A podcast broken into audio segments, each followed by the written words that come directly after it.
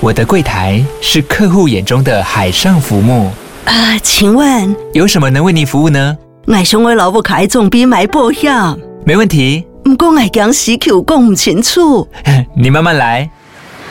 办您靠岸，台银人寿一直都在，以安心、可靠、诚信、稳健为本，尊重多元，关怀弱势。因为台银人寿，我不再漂流。以上广告由台银人寿提供。读书点亮生活。今天我们讲的这本书叫做《奇观》。读完这本书之后，我的震撼之情无以言表。这是我最近这些天跟我身边所有的人讨论的唯一的一本书啊。《奇观》这本书的作者是约翰·格里宾，他是一位著名的物理学家，同时也是伟大的科普作家。他曾经写过非常著名的一本书，叫做《寻找薛定谔的猫》。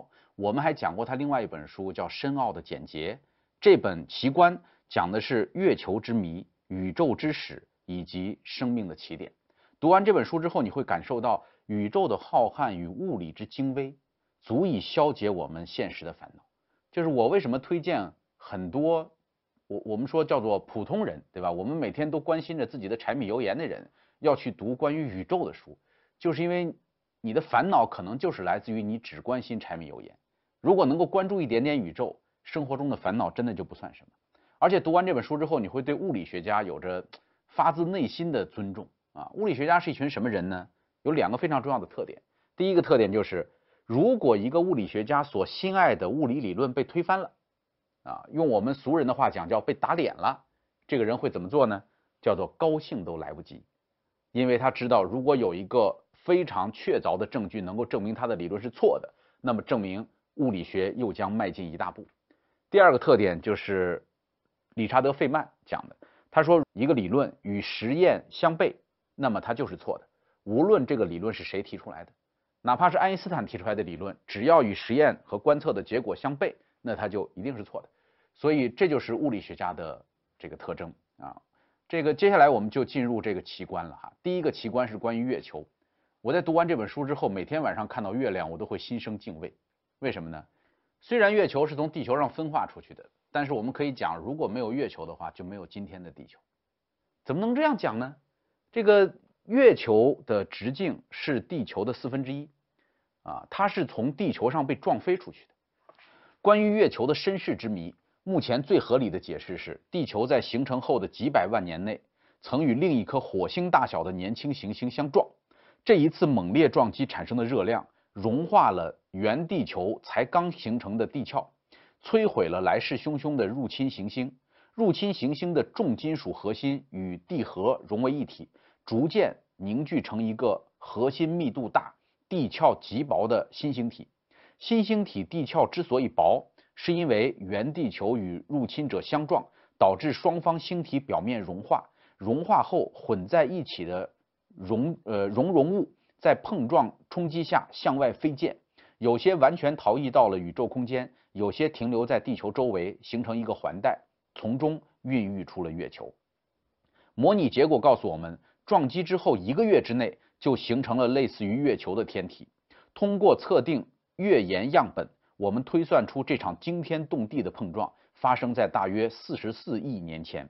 它不仅孕育了月球，还导致地轴严重倾斜。地球飞速自转，四季因此形成。我刚说的所有的这些细节，都跟我们今天的生存有关系。呃，为什么这样呢？首先，我们讲关于地球磁场。你知道，地球的地壳很薄，而内心是一个，你可以把它理解成为一个大金属球，所以这个磁场能够笼罩在地球的外部。地球外部是有着一个巨大的磁场保护的。什么是磁场？你可以把它理解为一个力场，它就是一股力量，有这个磁场的保护，才会使得太阳风不能够吹到地球上来。这个太阳风如果形成太阳风暴，它的速度是多高呢？差不多每秒一千五百公里啊，因为它是巨大的太阳风暴。而今天我们所看到太阳风暴的显现，最明显的是什么？就是极光，因为有的时候太阳风暴会穿透这个地球的磁场。被我们看到，那就是极光。如果太阳风暴更强烈一点，会在加拿大的很多地区造成停电。但是没有造成更加严重的伤害。这全有赖于我们有一个巨大的地球磁场的保护。那你说，像这个金星，它中间不也是这个金属的内核吗？为什么没有磁场呢？因为它内核小而地壳厚。金星的地壳太厚，内核太小，所以外在的磁场是可以忽略不计的。这就是磁场对我们所形成的保护。但是有一个坏消息，就是地球的磁场每一百年大概会减百分之五，到每十年会减百分之五的速度在不断的减弱。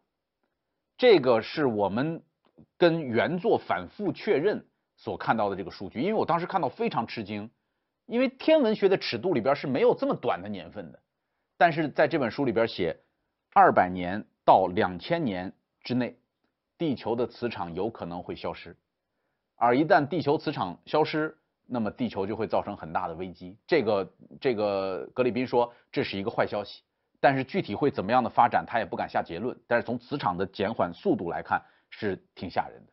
我们需要感激月球，如果没有月球的这个分离啊，以及月球把这个地球带歪了，呃，以及月球的这个呃引力造成这个地球的平衡。地球上都不能够存在人。首先，我们说地壳薄的作用是什么？就是当这个地壳变得很薄了以后，才有可能产生板块漂移。我们知道非洲大陆啊、美洲大陆啊这些板块是可以漂移的，而且最重要的是，由于它很薄，所以导致经常会出现火山喷发。火山喷发就把地下的二氧化碳和水蒸气这样的东西喷到了大气当中。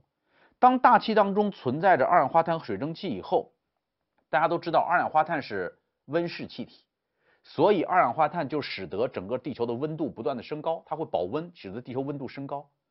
但是温度高了以后呢，风化作用又能够降温，所以地球上二氧化碳的浓度高，温度上升，然后变成碳酸钙，温度降低，地球可以自主的调节温度，使得地球几乎是一个恒温星球。这就能够保证水，液态水可以在地球上长期存在。液态水能够长期存在，我们人类将来的生存才提供了保障。那有人就讲说，那咱们现在这么担心温室气体，地球不是自己可以调节冷暖吗？地球的这个自己调节冷暖的能力，不能够涵盖工业革命以来人类的排放啊，所以这个控制碳排放依然是非常重要的一件事儿。地球的磁场曾经消失过。